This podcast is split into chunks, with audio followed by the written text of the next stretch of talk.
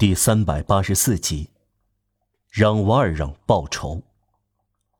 当让瓦尔让同沙威单独在一起时，他从身体中间解开缚住俘虏的绳子，绳子的结打在桌子底下，然后他示意沙威站起来。沙威服从了，带着难以形容的微笑，里面浓缩了虽然权力受困，仍然表现出的高傲。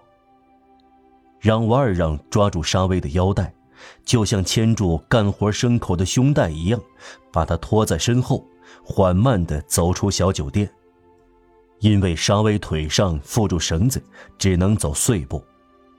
让瓦尔让手里握着手枪，他们这样穿过街垒内部的梯形地段，起义者全都面对迫在眉睫的进攻，背对着他们。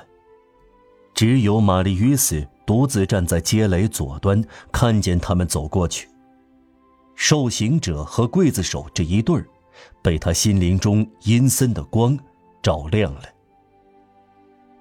让瓦尔让好不容易让捆住身子的沙威，爬过蒙德图巷的小街垒，一刻也不松开他。他们穿过街垒后，两人来到了小巷，再没有人看到他们。楼房的拐角挡住了起义者看到他们的视线。离开几步路的地方，从街垒拖出来的尸体落成可怕的一大堆。在死人堆里，可以分清一副煞白的面孔、披散的头发、一只打穿的手、一只半裸的女人乳房。这是艾伯妮娜。沙威斜视这具女尸，非常平静。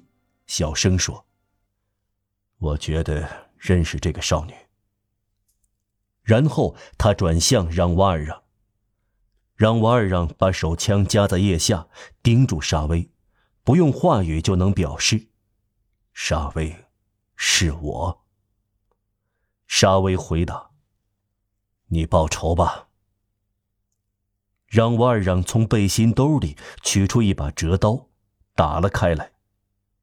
一把刀，沙威叫道：“你做的对，这个对你更合适。”让瓦尔让割断沙威脖子上的绳子，然后割断他手腕上的绳子，随后弯下腰割断缚住双脚的绳子，挺起身来对他说：“您自由了。”沙威不容易吃惊。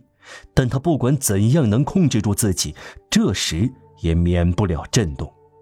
他目瞪口呆，纹丝不动。让万让继续说：“我认为自己从这里出不去了。不过，一旦侥幸出去，我住在五人街七号，名叫戈峰。”沙威像老虎似的咧了咧嘴，露出一点嘴角。他在牙缝里咕噜说：“小心。”走吧。让瓦尔让说。沙威又说：“你刚才说叫戈峰，住在五人街七号。”沙威小声重复：“七号。”他重新扣上礼服纽扣，挺起胸膛，恢复军人的姿态，转了半圈儿。